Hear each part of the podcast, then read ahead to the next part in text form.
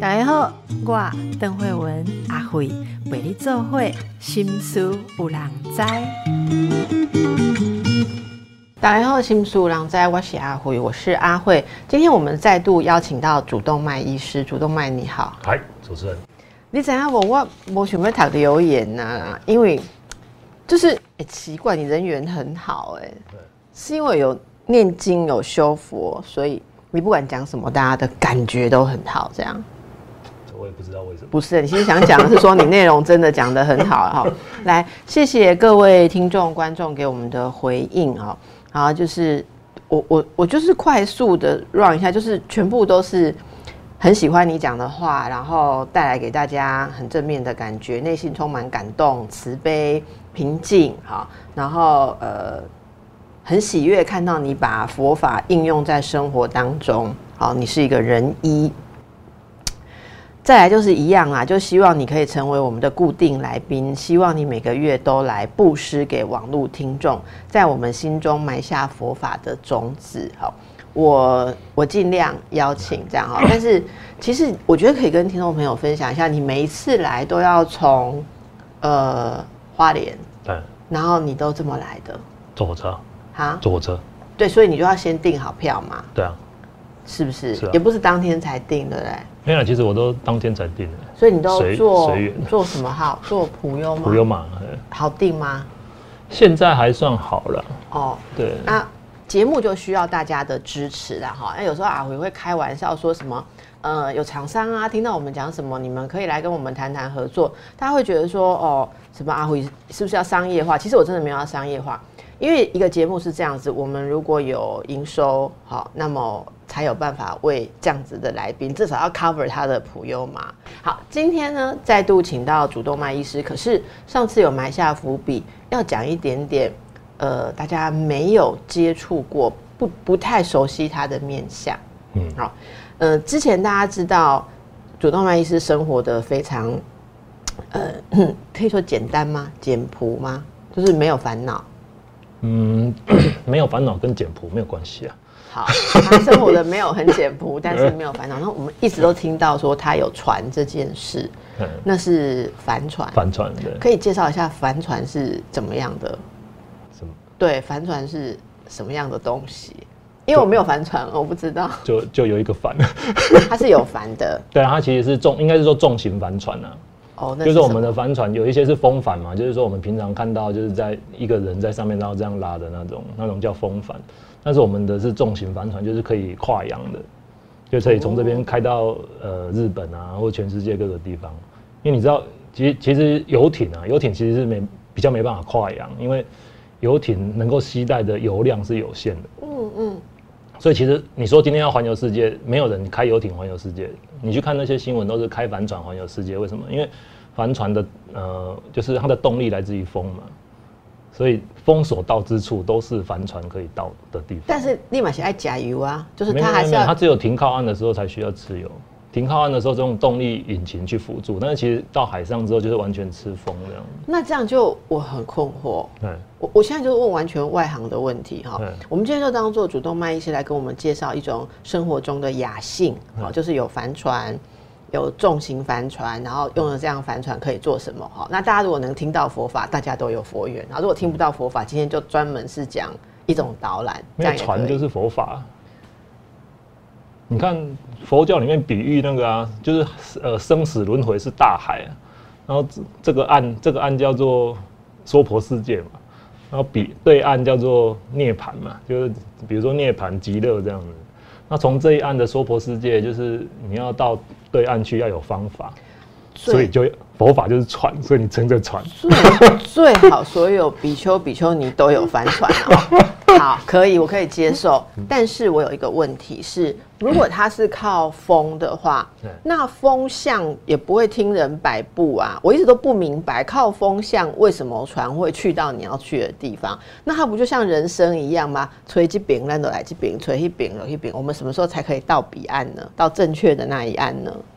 其实这个蛮有趣的，我以前也是对帆船有一点误解，就是说，呃，我以前我们以前都认为说，比如说船，我们都祝人家一路顺风嘛，对不对？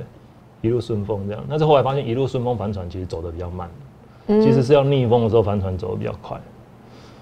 对，那为什么呢？因为其实你知道，你去想象一下那个帆船的行进原理哈，其实跟飞机一样。我们飞机的机翼是不是一个弧形的，下面是平的，然后上面是弧形的嘛？对。那这个叫白努力定律嘛，就是说，当你的流速比较快的时候，压力比较低，所以飞机在走的时候，因为机翼的关系，就是往上的压力比较低，所以它就会浮起来。那其实帆船在逆风的时候，其实是一样，帆船的风那个帆是不是鼓起来的，就形成一个弧弧面状。所以它其实就是在逆风的时候，其实船船是因为压力，就反的两面压力不均等，所以它会从那个斜四十五度这样被吸出去。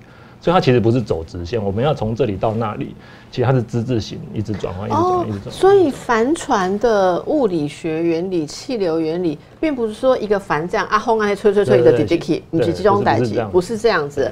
所以它是一个帆，然后逆风的时候它鼓鼓的，所以它这样子。对。那等一下你要转风的方向。转向。所以那个其实驾驶帆船是要靠你知道你的帆跟风的角度要如何，是你一直在对，就你要一直去算那个风的角度在大概在哪里，然后你就会算出一个路径，然后自字型前进。那自字型前进到最后，当你走的路够远的时候，就是刚好就是一个直线的，就是你可以到达对岸。那这要考执照吗？对，都要考执照。你有考执照？对，有那种补习班，像驾训班一样，有帆船补习班。有啊，就是你就来我们这里，我就找一个教练教你的，你就就一两个小时而已哦。没有啦，它分很多阶段，有第一阶我们叫 ASA 一零一啦，就是说美国帆船协会发来呃 license 嘛。第一一般来讲，最初阶的帆船其实要初阶证照要三天。然后第二届大概要四天，然后第三届也要四天这样。那你到第几届？其实重点不是你拿到第几届这样子，因为重点是说你你你拿到 license 之后，你也不敢开啊。那你为什么敢开？我我没有敢啊。不是啊，你不是会驾驶你的帆船出去？哦，你还是都找人没有，其实其实这个跟跟正副驾驶。飞机开飞机了之后，正副驾驶的意义是一样，就是说，当你拿到 license 之后，其实你只能表面上你好像可以开帆船，但是其实你必须再找一个船长来 cover 你，因为当你航行的里程跟经验不够的时候，你要自己一个人去，蛮可怕的。对，去开一个帆船是不太可能的事情。所以你乘船出海的时候，其实会找一个有经验的人来开船，这样。对，你知道为什么一直问这件事吗？因为呢，据说主动脉医师说，我们如果有去那边的时候，可以找他，他会带我们去坐帆船。所以我一直在想说，我要先确定一下安全，我才知道去的时候要不要扣他。好，那大家可以理解这样子的状态。好，你多久会呃乘船出海一次？这个不一定啊，我觉得没有我我我就一个频率嘛，例如每周都会有一次，还是三个月一次，还是十年不五年你的船放在那里才出出去过一次？看大部分其实我我我呃，大部分其实我不太出去了，嗯，因为我现在包袱很大，你知道吗？对，怎么说？因为你知道吗？就刚刚讲的，其实船对我来讲就是佛法的象征，这样的。但是你知道开帆船这件事情，其实会有一些大部分人对开帆船这个这个印象哈，其实不太好，这样。就他们就他们对帆船的印象，其实就是阳光什么香槟啊，或者说阳光帆船比基尼这样，或者在上面就开 party 喝酒啊什么什么。然后他们觉得说，哎，开帆船的人是不是就是富二代啊，或什么什么什么，就是很多不好的印象。但其实你知道吗？其实重型帆船是一项极限运动。对。它它其实你你今天，比如说大大部分看到那个照片，就是比如说蓝天白云啊，然后比基尼女孩躺在帆船上拍的照片。老实说一件事情，那那种天气船都走不动，因为没有风，没有风的时候才会蓝天白云。那其实帆船要真正走得动的时候，其实就就是要像比如说像这样在花莲的话，像冬天这种天气是是很适合帆船去挑战的。嗯，对，所以其实帆船。你要在这种恶劣的，你要克服一个恶劣的天气，然后你要知道风的方向，然后你要克服浪这种晕船，所以基本上你要具备非常多的知识跟冒险的精神。然后其实帆船其实某个程度是有一定的危险性的，比如说在风大的时候，比如说帆脚破了，帆脚破那个风那个破掉的船，呃，或者说绳索断了，那个帆在风中在挥舞的时候，其实是你只要被打到你就落海，是有可能会死亡。你看我如果没有防你这一集，傻傻的去那边就抠你坐上帆船还得了哈？所以我们这一段让大家了解一下，帆船是一种运动。对，它其实是一个极限运动。它不是一个富豪拥有一个东西装香槟跟比基尼对美女的，不是这样子，它是一种运运动。好，那乘船出去除了这样子的体验运动、佛法修行之外，它可以干嘛？追金鱼啊！追金鱼。对对。但是你说你现在包袱很大，所以你不太开出去的嘞。所以以前会去追金鱼。其实我买船的目的是为了要追金鱼啊，因为其实你知道我们花莲的生活离不开海嘛。那其实你知道我是，其实我对外都宣称我是民宿业者啦。其实我很少跟人家说我是医生这样。我都是因为我们有我本来有经营一家民宿嘛，那客人就客人就是来的时候，客人会去坐赏金船出去赏金这样。对。所以，我跟赏赏金船业者，我都他们都非常熟，这样。那我就坐他们的船去赏金就好，为什么要自己？对，然后你知道吗？他们就是比如说，你知道花莲去赏金，其实不是每一天都看得到金鱼。对。啊，大部分其实都看到海豚。他们假如今天看到金鱼的时候，他们就会打电话给我说：“哎，杨医生，那个主动脉主动，今天有金鱼耶。”那你知道，就是假如今天早上他们的赏金船就像公车一样，就两小时就会有一班嘛。对，所以假如比如说今天早上呃八点看到金鱼，下一班十点再出去的就没有了。不是，就很就很有机会再碰到，因为金鱼没有游，就就在活动，它就在附近，就是你还是有可能会碰到。所以假如他们早上打电话给我说，哎，主动脉主动脉，今天有看到金鱼这样，那我就会跟我的老板这样说，我要走了，对不起，我今天很有很重要的事情，要要请假半天这样。那我就背着我的相机，然后就就。去做赏金船出海的，我们让大家休息一下，等一下来问，你就背着相机去，到底这带给你什么样的乐趣？那为什么会想要去追金鱼？你特别喜欢金鱼？其实也不是的，其实应该是说，你我大学时代的时候，其实我最想要成为的一个人是成为一个职业摄影师。我一直有这样子的一个梦想，这样的，我一直觉得，我那时候其实一直幻想自己的人生是当医生，当了一段时间之后，我就背着相机去浪迹天下，然后去拍照这样的。其实我那时候看了一本书哈，其实对我影响很深刻啦，就是去那那个好像叫做那个叫什么呃与时间的和约定，就是新野道夫写一个日本摄影家写的，就是拍那个阿拉斯加的风景。对，那我我看到这本书之后，然后还有他的文笔，他的文笔其实非常温暖这样，所以其实那时候我看到这本书的时候，其实我就觉得说，哇，天哪，我一定要成为这样子的人这样子，所以，所以我就会觉得说，哎，我就是要到偏偏远偏远的地方，没有人要去的地方去当一个医生，然后背着我的相机，下班之后我就出去照相这样。他刚刚讲的，其实就花莲就离不开海嘛，然后其实我们就是跟着这些赏金船的朋友，然后就一直坐船出去拍摄金鱼。其实有一阵子，我曾经想过要写一本金金鱼的书啦，或者说写一本金鱼的摄影集。我想要说，这主动脉这三个字哦，有一天必须要用摄影家这个名字留在这个世界上这样。就后来就没想到，就其实还是写的一些医疗的故事。对。那看到金鱼是什么样的感动？我可以想象你想要做风景摄影或什么，但是似乎金鱼有一种特别打动人的地方吗？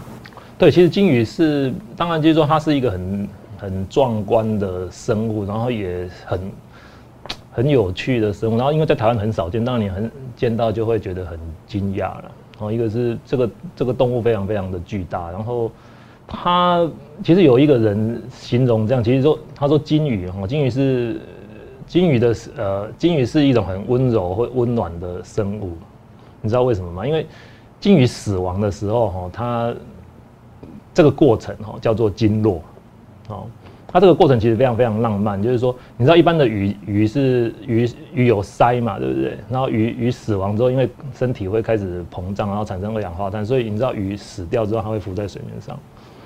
那金鱼呢？它不一样，金鱼金鱼是哺乳类，所以它不是用鳃呼吸，它是用肺呼吸。所以它金鱼死亡之后呢，它它因为身体的重量非常非常的巨大，所以它会其实是沉到海底。所以鲸鱼死亡的这个过程呢，呃，我们把它叫做鲸落。那你知道鲸鱼在生前哦，它其实是吃这个大海里面的这些小生物嘛。可是你知道它死之后沉到海里之后，它的遗体哈，其实会被一些腐蚀性的生物所吃掉，就像一些鲨鱼啊，或者说一些虾或蟹类这样。所以有的人认为说，你知道这个就是取之于大海，用之用之于大海啊，就是说它。鲸鱼死亡之后，它它是留给大海最后的温柔，就是身体呢还珠这个世界这样子。所以基本上鲸鱼就是其实是很有趣的一个生物，就是说你去想象说这个，它基本上它是哺乳类，是跟我们是一样的。对，所以你去想象说它这种循环的一个方式，你就会觉得说，这好像就是我们也是我们人类应该要学习的一种。一种对象这样。你刚刚讲的这段非常的美，也非常有哲理，但是我有点怀疑，这应该不是你喜欢去赏金跟拍摄金鱼的原因对吧？就是说，你你你看到金鱼那一刹那的感动是啊，你死的时候会沉到海底，然后被东西吃掉，应该不是这样的想法。当然，它是有它美丽的地方。我们只能够说，它是一个温柔的地方，温柔的巨人。它的美丽的地方，它其实很壮阔啊。因为我去了好几次那种，就坐那种船，我都只看到海豚，我一次也没看到过鲸鱼，所以我很想知道那看到那是什么样的一种悸动。嗯，其实老实说一件事情，其实没有我我因为看久了，所以我已经失去那个悸动了。我觉得你不能回忆一下当初的吗？我就知道，我我我终于问到了，修佛修久了就会对事情没有感觉，是这样吗？不是，不是不是。好，那你想一下嘛。做节目勉强一下，就是回忆一下那个初衷。不然我要怎么我要怎么讲下去？对，这个节目就可以卡。对，你总要告诉大家看到金鱼的感动吧？因为我们不是就是介绍一个嗜好，等一下大家就要去看金鱼嘛。你总要说明一下它的美嘛。它的美我觉得很难形容呢，就是它就是很大。对啊，很。然后它的怎么讲？它就是一个很壮阔的生物，它会带给你觉得说。这个世界就是这么的壮阔，自然是这么的美丽，然后人类是这么的渺小。你知道我为什么我一直想问这件事情？我其实会想象鲸鱼一直是，嗯，你可以想象在很多的文学或者是电影里面，它出现的时候，它有时候会被寄托着一种，呃，那种生命的主题，就很像你刚刚讲的，例如说。捕鲸人哦，或者说跟鲸，但我们不希望大家捕鲸哈，就是说那种过程为什么会被感动，然后为什么你会在鲸鱼等待鲸鱼或出现，或者跟鲸鱼互动的过程当中，突然间打开了你对生命跟对自己的有限性的很多想法。其实我们可以想到很多的作品都有这样的东西，那一定是一个人类很共同，就是说我可以想象一个凡人。假设看到金鱼出来的话，应该都会很感动。我只是很想透过你知道说那种感动有没有办法形容？因为我我只有透过那些作品或电影看到吗？我觉得他第一个是他的动作非常优雅。哦，他出来的时候是非常优雅。他动作非常非常优雅。他你知道海豚是很活泼的啦。对。就海豚很活泼，它在海面上跳跳跃啊，或者旋转啊，或者激起这些浪花，你看着会很喜悦、很开心，然后觉得很疗愈。但是你知道金鱼的动作大部分。大部分其实是慢慢的，然后大部分就是上来换气啊，然后下潜举尾这样的，或者是有时候会溅出一些水花。它动作其实非常非常优雅。那再一次，其实你刚说的那个其实很有趣，然后就是说，你知道其实我很多人都反对捕鲸嘛，对不对？但其实我我当然其实，假如站在佛教徒的立场，我当然不是反对嘛。但是其实你知道，我我去过一些国家有在吃金鱼的，其实我因对，但是。看他讲了一个观念，其实我反而可以接受，你知道吗？他就说，你知道一条金鱼可以喂饱多少人吗？对，就是说，在那个年代不得不捕鲸的时候，其实它是一个很很重要的蛋白质来源，这样子。对，然后你看我们平常吃这些生物的时候，其实你假如你我我现在当然是不吃肉了，但是你假如说你必须摄取动物蛋白的时候，其实。我你像我去一些比较那个东家王国，那个他们以前在捕鲸的时候，他就说，哎，一只金鱼就是全岛的人都就都都吃饱了这样子，就是可以喂喂饱全岛的人，而且可以吃很久。那你牺牲一个生命，其实可以养活这么多的人类，其实在某个程度上来讲是。我懂你的意思，就是说在。在我们想这些事情的时候，你说现代文明，你有很多的其他东西可以吃的时候，你硬要去补精，为了自己的，那当然是那个动机跟感觉是不一样的嘛。哈，那你你想想看，你可以想象在某一个文化里面，这个岛上的人，他们可能用很长的时间去奋斗，跟天后、跟大自然搏斗，然后他们捕到一只鲸鱼的时候，其实是可以供给那么多的人，其实那里面，我我想是能够想象的听众朋友应该可以想象，那其实是一种神圣性，对啊会感受到那对，所种以在某一些特殊的区域，比如说像你说在爱斯基摩人啊或什么，他们有这个捕鲸的文化是有时候是不得不不嘛，因为就没东西吃啊。但是假如说鲸鱼，你看，所以鲸鱼这种生物其实是，就是说你用那种很哲学的的方的想法去思考，它对对这个世界的贡献是。就是蛮不得了，所以他留下的不不管他是死后或是喂饱了很多的人类，其实就是蛮有哲理。所以，所以人类去看到一个这么样巨大壮阔的感觉的时候，其实会感受到自己的渺小嘛，哈。就是说，呃，要多少的人才能吃掉这一只金鱼的感觉，跟你一个人吃一只鸡，感觉是蛮不一样的。你刚刚其实已经就提到了那个东家王国嘛，哈，你有跟水下摄影师一起前往东家王国体验过跳鲸，哎，跳鲸又是什么？其实跳鲸的意思就是说跳到海里面跟鲸鱼一起共游这样子，就我就我们就不是要跳水吧？跳水有很多种目的，跳水看金鱼，简称跳鲸跳鲸这样子。那是看到金鱼才跳下去吧？不是，不是泡在水里等嘛？哦，当然是先我们就是开开船出去嘛，开船出去，描述一下那个经验，那是什么样的旅程？东家王国，呃，东加王国是可能是世界上最早啊，哦，就是说发展这个就是与跟鲸鱼共有在水下跟鲸鱼共有跟欣赏鲸鱼或是拍摄鲸鱼的一全世界第一个国家。哦，那因为你知道我。每年我都跟我们花莲的赏金船出海去拍鲸鱼，拍久了之后，你就会觉得说，哎、大家船上拍鲸鱼好像不够。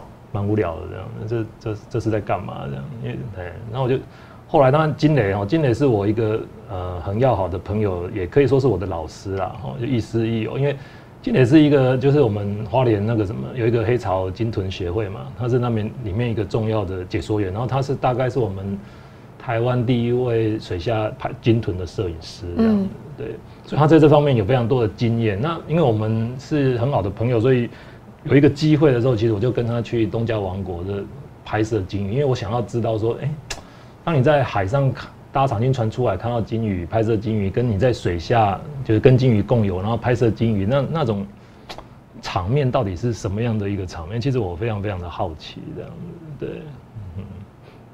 对，呃，所以你们就去了。对，所以我们就出发了。啊，那那是，例如说那个那个旅程，哦那其实东家的赏金，我们就是搭从东家的赏金船出海嘛。那其实很有趣啊。东家东家赏金船其实非常非常小，很小，然后只能够坐大概八个人左右。所以那不是重型帆船，不是，那不是重型帆船，而且那个帆船连厕所都没有。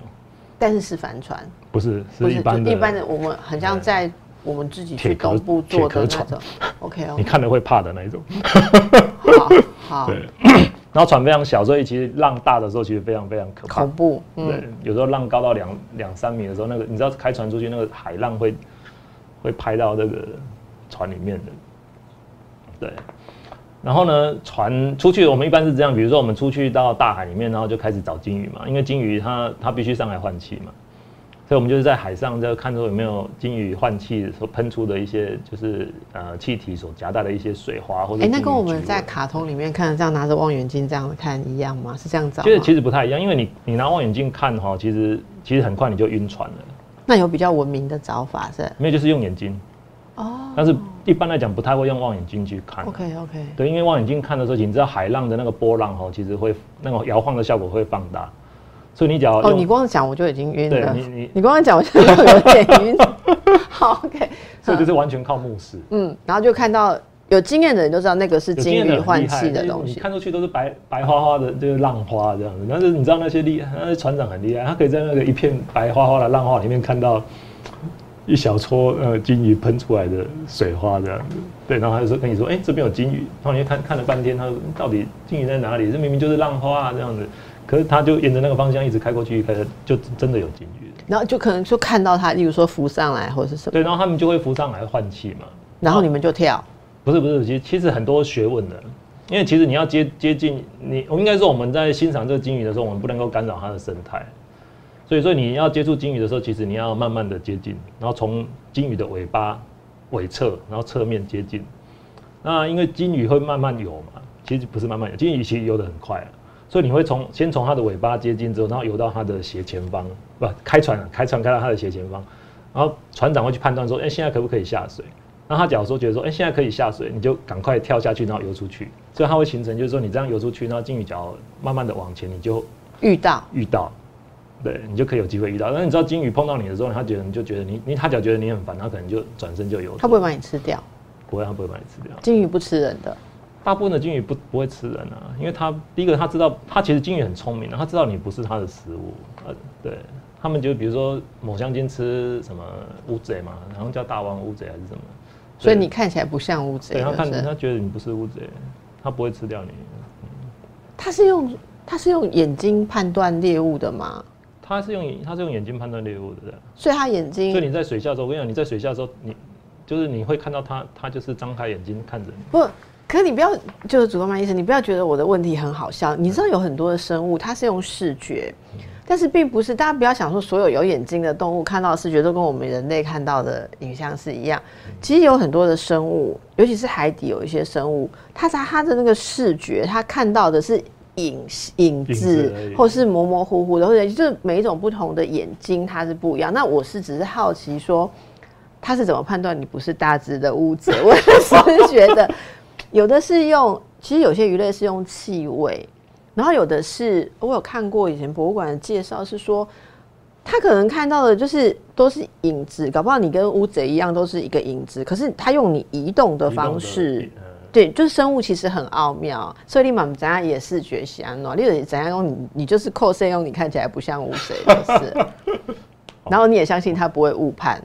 我想起来好像是鱿鱼啊，鱿鱼大王，鱿鱼叫大王。好，总而言之，没有被吃掉的危险，对啊，但是有别的危险。怎么说？来，我们来介绍一下好不好？你刚刚说的哈，我们来考验一下，不打扰金鱼的生态。阿林冷诶，叠加阿内伯打扰吗？你好好的解释一下。其实你可以看，其实这个就是我啦。你其实你你跟金鱼比起来，你看人就跟尾巴一样大而已。其实你对他来讲只是一只苍蝇的大小。我还是仍然深刻的觉得，他到底怎么去变这不是他要吃的乌贼？我要回去查一下。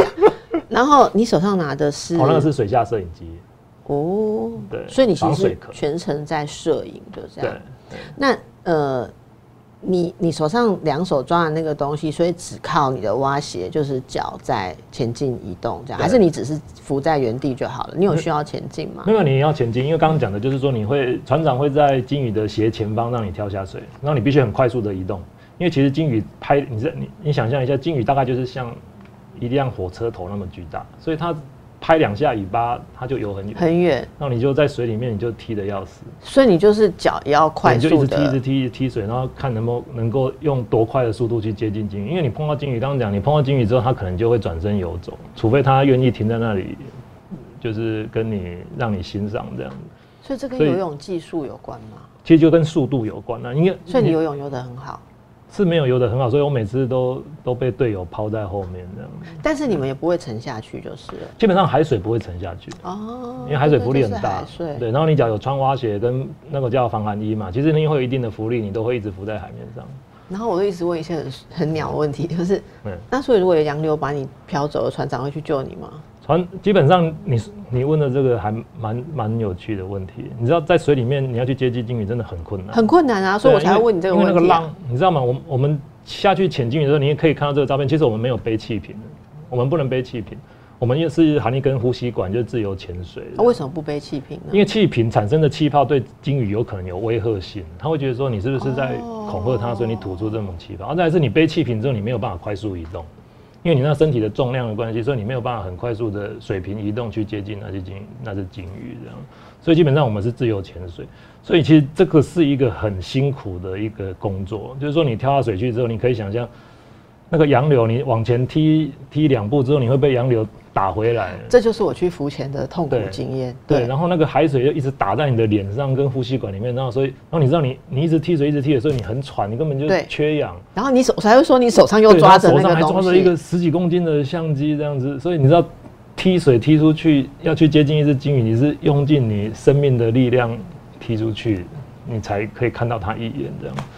而且有时候你知道，你踢出去之后，然后鲸鱼就下潜了，然后就没有了，就结束，然后你就要再游回来，游到船上，然后船再开去下一个地方，然后等到金金鱼再起来，然后你再跳下去。所以有时候你这样子游游个两三次，你才碰看到它一眼这样。对啊，所以我觉得这跟我想象的并没有太大的差别，并不是你们去就是比较比较容易。所以这时候如果啦，哈，例如说体力不好，或者是泳技不好，还是这中间出了什么差错，例如说。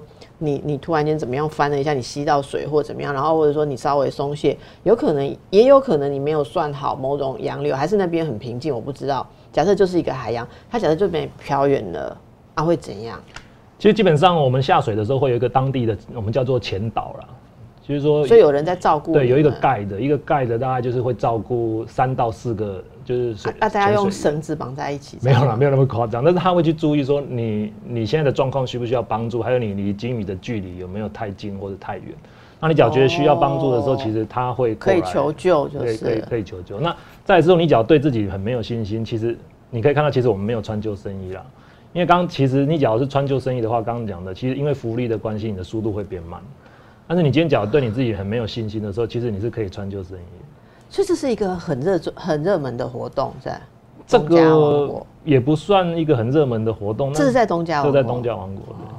但是这个是充满了冒险、挑战跟嗯很很有趣的。一个。还好没有玩过这个呢。目前我觉得阿伟是魔界摘掉。我们等下再回来，非常特别的活动，我们再来看一下。那这张照片是。然后这是一个母子母子队的照片，因为为什么金鱼可以去接近，或者说会出现在东加王国的原因是这样，就是说，呃，金鱼在夏天的时候，其实其实在北极或南极的海域觅食，那等到冬天的时候，那个地方太冷了，所以他们就会回回游到赤道附近的地方去呃生小孩，然后哺育下一代，因为那在赤道那边的水域比较温暖，比较平静。所以比较适合去呃哺育小孩。那在这个哺育小孩的时候，其实就是我们接近一个金鱼最适当的时机啊。就是说，因为你知道这个母金跟幼金哈，就是在一起的时候，其实你知道幼金的肺活量比较小，所以它在水里面浮上来换换气的几率比较多。然后幼金的游泳能力也比较稍微慢一点。所以母金会陪对，所以母金会一直陪着它。所以你去看大部分的金鱼照片，大部分。能够照到的，或者能够很比较近的距离的去接触的，大部分都是母子对。那在水下摄影有一个地方很有趣，就是说你要拍到一个清楚的金鱼照片，你要离它非常非常近，因为水里面你看水有折射的关系，所以它会让光线越来越弱。对。然后有还有一些混浊度的问题，所以你必须离它非常非常接近，你才可以拍到像这样一个清楚的照片。基本上大概都在五公尺以内。那五公尺以内，其实你就会，你看，你你五公尺的时候，其实金鱼在你面前，其实就非常非常巨大，所以我们用的镜头都是那种超广角的镜头。对，这个也是超广角。对你必须要用超广角的镜头，才能够把那个整只金鱼的那个相片都拍在拍进那个框框框里面。所以你这时候是处在跟它差不多五公尺的距离。对。那非常非常的近。其实非常非常非常的近，所以你在你在看到那个金鱼的时候，其实你会有点害怕，因为你知道这只金鱼的胸鳍，这个为什么叫大翅金哦？因为这个大翅鲸的意思就是说，它的胸鳍大概是它，嗯，它非常的长啊，大概是三到四公尺左右，就在它它的身长的大概三分之一左右。因为鲸，呃，大翅鲸大概全长是十五公尺，所以它的它的胸鳍大概是三到四米。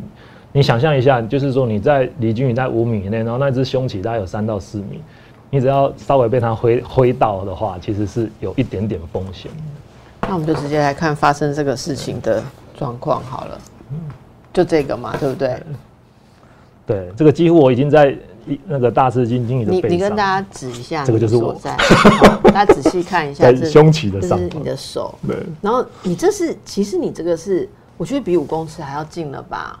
这个其实非常非常近。你你是有被着迷了，所以又又靠得更近过去吗？没有，你知道有一个摄影家说了一句很有趣的话，就是有一个摄影家叫罗伯卡帕。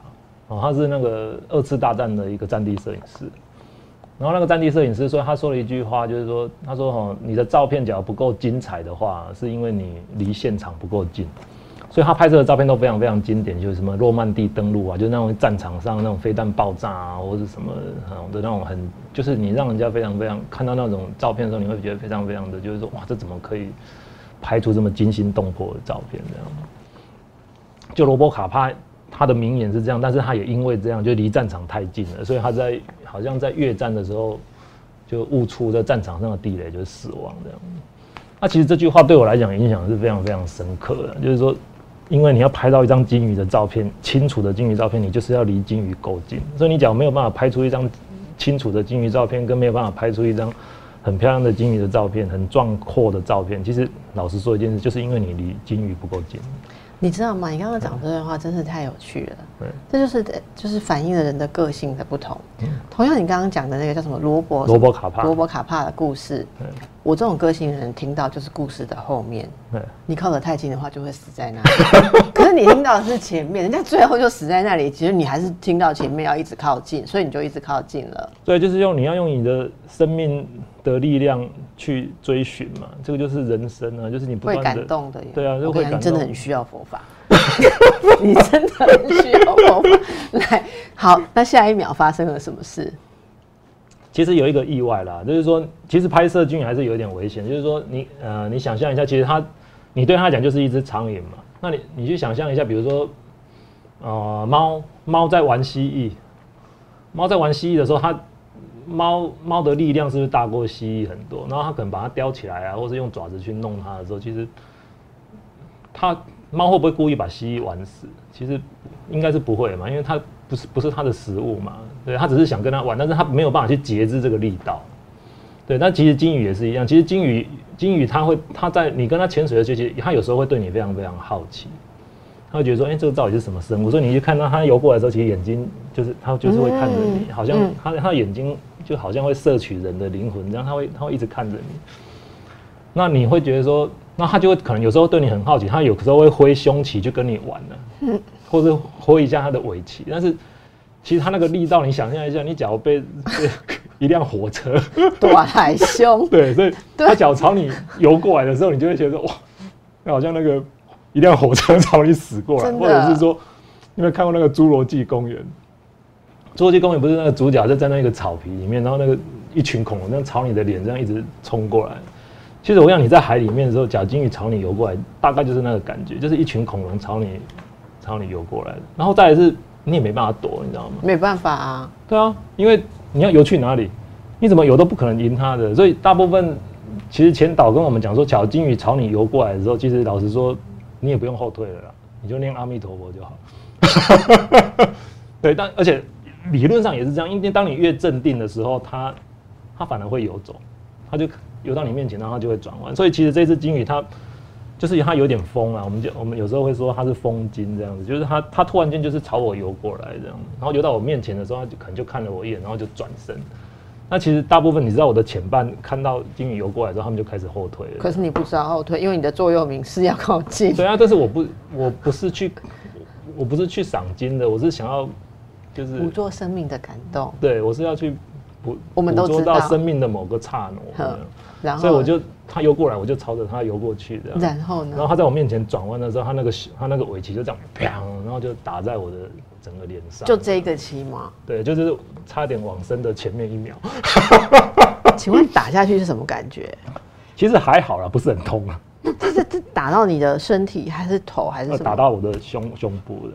对，他就一个转身。啊，肋骨没有断吗？其实。脚在，其实这一只是右筋啊，所以我觉得还好。你今天脚是被曾经打到，哦，这只是右筋，就像刚刚有在上面的这种小。你脚是被曾经打到，你应该就经络了。我在想，可是人应该不会直接沉到海底，人还是最后会浮上。七天之后会浮上。那些，OK。我刚刚其实你讲的，我在想说，所以金鱼是经络之后，它是始终不会浮起来，它是不会浮上来，它是沉到海底。真的有比较神圣。所以这个就是被打到的时候，前一秒，然后你知道。就是那个刹那，就是就哦，你那个真的是像人生跑马灯一样。然后你知道这个时候，我就想说啊，我突然间有一种念头，就想说啊，我这次躲不过这样子。那那个当下，脑子里有遗憾吗？是说人生好好不过吧？这其实没有这种想法。然后我我那时候只浮出一个想法，就是啊，我这次大概躲不过。然后就这样砰一声之后，就你知道，我就被很多气泡包围，然后我就失去我的视野，然后整个都是在一个巨大的那种碎。水花里面这样，然后我就开始往后退，然后，然后我的，对，然后我就下，当然我我有一点受到惊吓了，然后我的前伴就赶快过来问我，哎，你还好吗？你还好吗？这样，所以你没有你没有失去意识，还好啦，对，然后他们就把你拖回船上，呃他们就把我对啊，就把我带回船上，然后那你还可以游吗？那时候我还是可以游啦，但是就就不让我下水。这个是据你说不久，对不对？这是什么时候去的？其实去年的事情，对，去年几月？九月，去年九月，主动脉医师已经来上过我们节目了吧？嗯，所以观众朋友已经认识你了，所以就在我们等着你要来下一次节目的中间，我们差点失去了你。哎是没有那么严重，人生无常嘛。哇，真的需要播放，真的我眼角粉都跳到地上去。好，来，我们观众朋友，你们要知道，现在坐在这里主动脉，其实去年经历了这样的事情，但查几天嘛不要都听一功夫。可是你知道这个很有趣哎，你知道我现在我可以说被叫做有一个绰号叫被金鱼打过打过的人男人。这个经验应该很少有人有吧。我我想怎样被永虾评语，大家自己留言看对这一句。呃，我们这个被金鱼的这个是鳍嘛，对，哈凶器。被金鱼的胸鳍打过的男人，这是可以写成那个 motto，以后墓志铭上面这边躺着被金鱼的胸鳍打过的男人，有骄傲到这种程度。哎、这趟我转来转去，我不知道角度怎么看哎，。其实应该是这样了，他们应该是金鱼翻身要下潜，然后这是这是前导这样子，然后这是我的。那他离他也很近啊，其实都没有很远的，就是刚刚讲的，其实你越近的话，其实就是会你你对金鱼的感感动会越大这样。我们最后来收一张，这个真的很感动哦，就在海面上，它就应该说是翻身起来，算是一个跳跃。跳这个叫什么？breaching，英文叫 breaching 啊，就是跃升急浪，跃升急浪，就是说它会就是从水里面突然间跳起来，然后拱背，然后溅出非常非常巨大的水花这样。那跃升级浪这种生物的行为，哈，其实真真正目前研究的，呃，就金鱼为什么要跳起来跃升级浪，其实其实原因不明啊。但是有可能是跟求偶或是有关。那有的有的人认为他他就是他就是高兴，他他想要跃升级让他的行为是人类没办法预测的嘛，他可能就是他他本身的游戏这样子，所以有可能是游戏，或者为了求有偶展现力量，或者说为了要去就是去就是去打，比如说雄性跟雄性之间互相在斗争争斗的时候，嗯哦，就竞争啊，竞争的时候产生的一种展现力量跟美丽的一种 power 这样的，所以我就觉得他真的蛮美丽的。对啊，今天你完全说服了我。从我一个从来不会想到要去跳 金跟东家王国的人，哎、也觉得哎、这里面真的是自然或是生物有令人感动的地方哈。嗯、时间到了啦哈，大家自己考虑一下，要不要列入你下一次的行程。非常谢谢主动脉医师给我们这么特别的介绍跟体验，祝福大家。